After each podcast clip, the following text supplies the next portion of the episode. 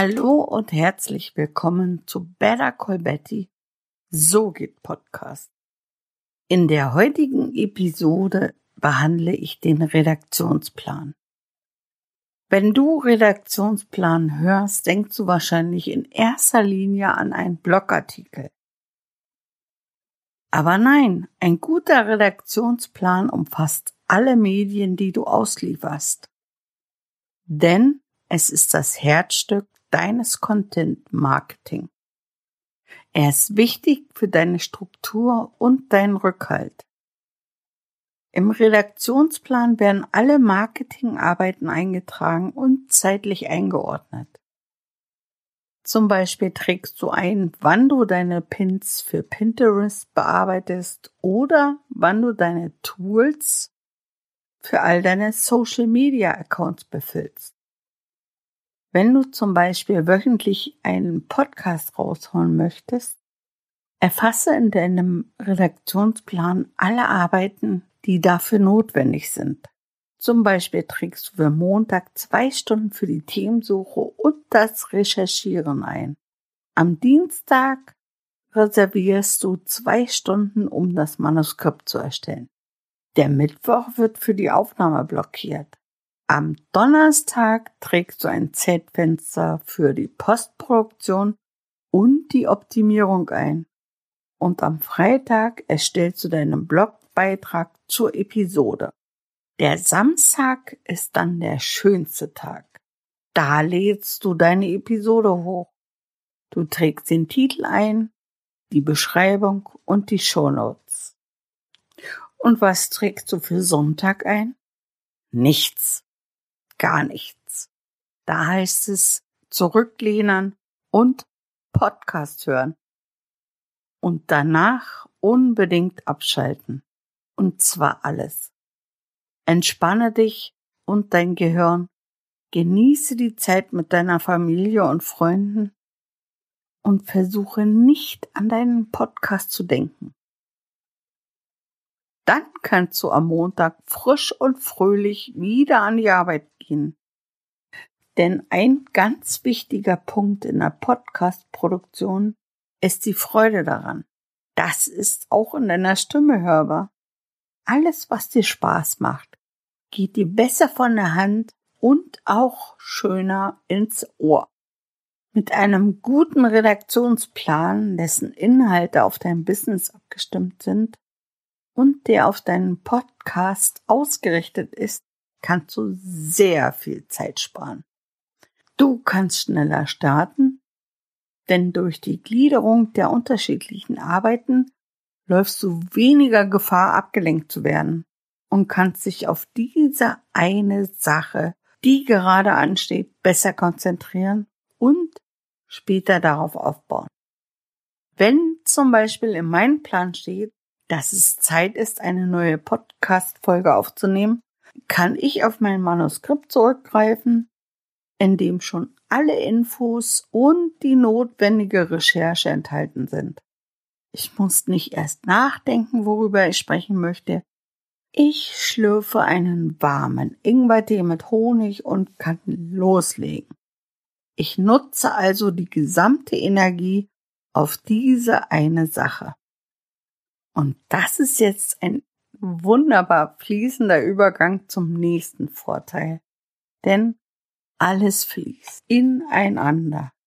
Du richtest nicht nur die Inhalte deines Podcasts auf dein Business auf, auch die einzelnen Bestandteile greifen wunderbar ineinander und bringen alles in einen Fluss. Deine Podcast-Folge veröffentlichst du nicht nur bei deinem Hoster, sondern auch in deinem Blog. Du bringst sie bei Facebook in die Timeline und verlinkst sie in einer Pinterest-Grafik. Auch Audiogramme für Pinterest, Instagram oder Facebook darfst du nicht vergessen. Da gilt es, diese einzelnen Schritte also die Contentproduktion und Planung im Redaktionsplan sinnvoll zu verteilen. Aber es ist so wie immer, nicht alle ticken gleich Und die Angebote sind so vielfältig wie die Menschen.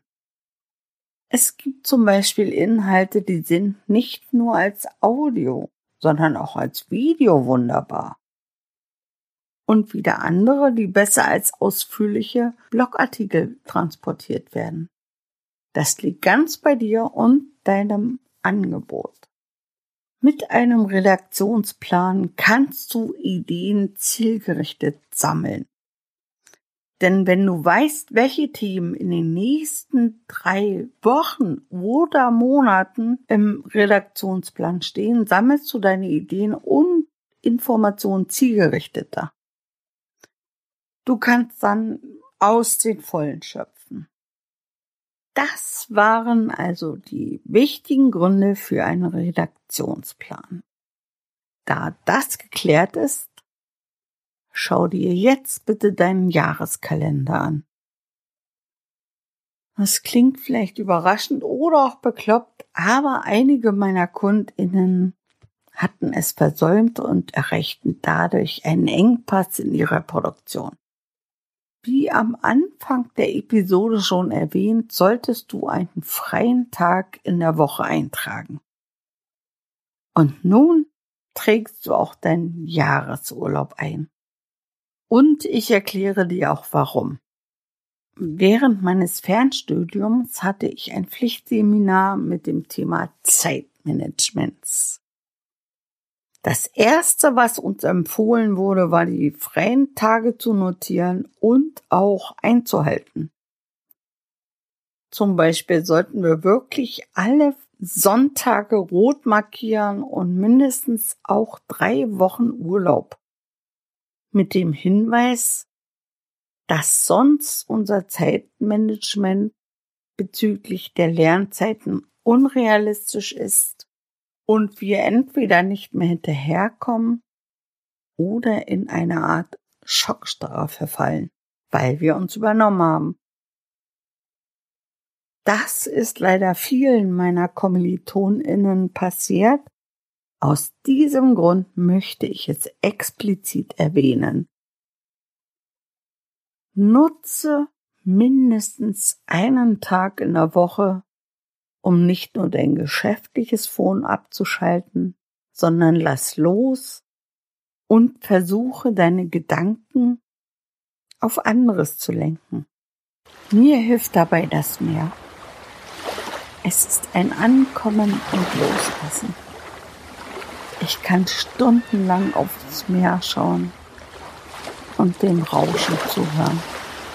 Eine steife Brise mir durch das Gehirn und greift sich die Weltenblätter meines Gedankenbaumes, um Platz für neue zu schaffen. Also, wenn du ungefähr weißt, wann du deinen Jahresurlaub verwirklichen möchtest, notiere das in deinem Redaktionsplan. Denn so kannst du auf deine freie Zeit hinarbeiten. Okay, klar. Mittlerweile kannst du von überall arbeiten. Aber wenn du das in deinen Urlaub machst, dann ist es erstens kein Urlaub mehr und zweitens kannst du dich nicht darauf verlassen, dass du überall on air sein kannst. Meine Erfahrungen haben mich gelehrt, gleich abzuschalten. Und deshalb arbeite ich vor. Und das ist das, was du in deinem Redaktionsplan unbedingt mit bedenken musst. Arbeite vor und plane das ein und binde vor allen Dingen auch dein Tagesgeschäft ein. Und der Content-Produktion und Planung eine feste Struktur gibst. So kommst du nicht in Bedrängnis und kannst dich auf deine jeweilige Aufgabe konzentrieren. Am besten ist es, wenn du eine gewisse Routine entwickelst. Oder du hältst dir einen bestimmten Tag in der Woche frei von Termin, um dich der Contentplanung zu widmen. Suche dir deinen eigenen Rhythmus und folge ihm. Und wenn dir etwas schwerfällt, kannst du mich gerne kontaktieren. Wir finden einen Weg. Ich freue mich, wenn du einen Kommentar hinterlässt und wenn du Fragen hast. Bella Colbetti. Bye.